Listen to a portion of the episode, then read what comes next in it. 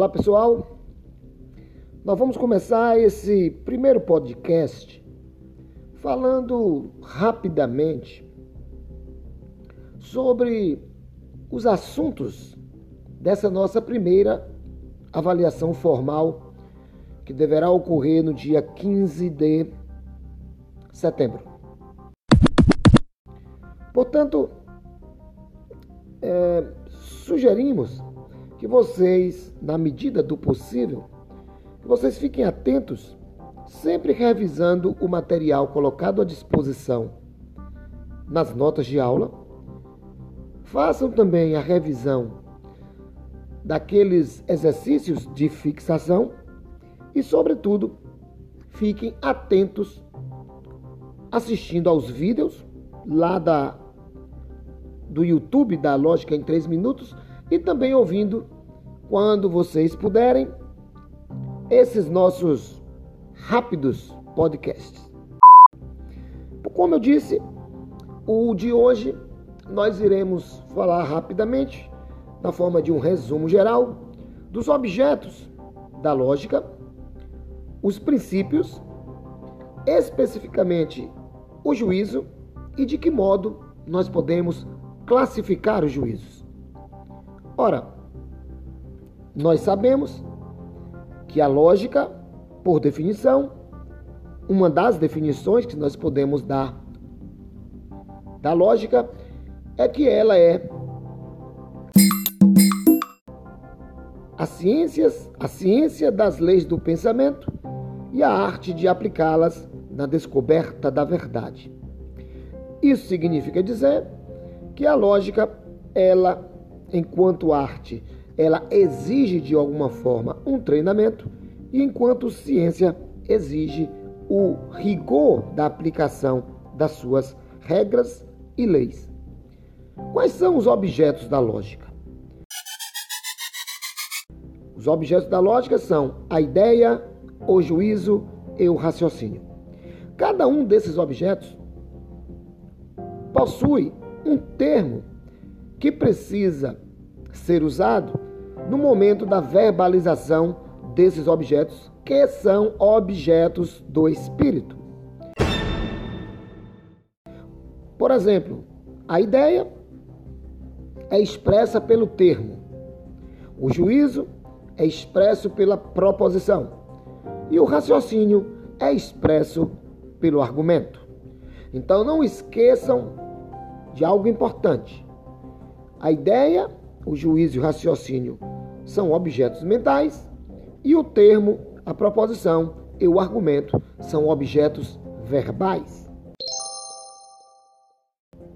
Ora, esses objetos, eles são estão e são fundamentados por alguns princípios. Esses princípios operam como que axiomas e como fundamentos básicos do modo como os objetos se relacionam com eles mesmos e uns com os outros. Os princípios fundamentais da lógica são o princípio de identidade, o princípio de não contradição, o princípio de razão suficiente, o princípio do terceiro excluído é o princípio da extensão e da compreensão. Ora, o princípio de identidade diz que todo objeto ou toda ideia é idêntica a ela mesma. O princípio de não contradição diz que uma ideia ou um objeto não pode ser e não ser ao mesmo tempo, no mesmo aspecto e nas mesmas condições. Já o princípio de razão suficiente diz que tudo que está posto no mundo, do que tudo que existe, tem deveras uma causa. Já o princípio do terceiro excluído diz que de duas proposições contraditórias, se uma é verdadeira, a outra é falsa. Portanto, entre a verdade e a falsidade não pode haver meio termo.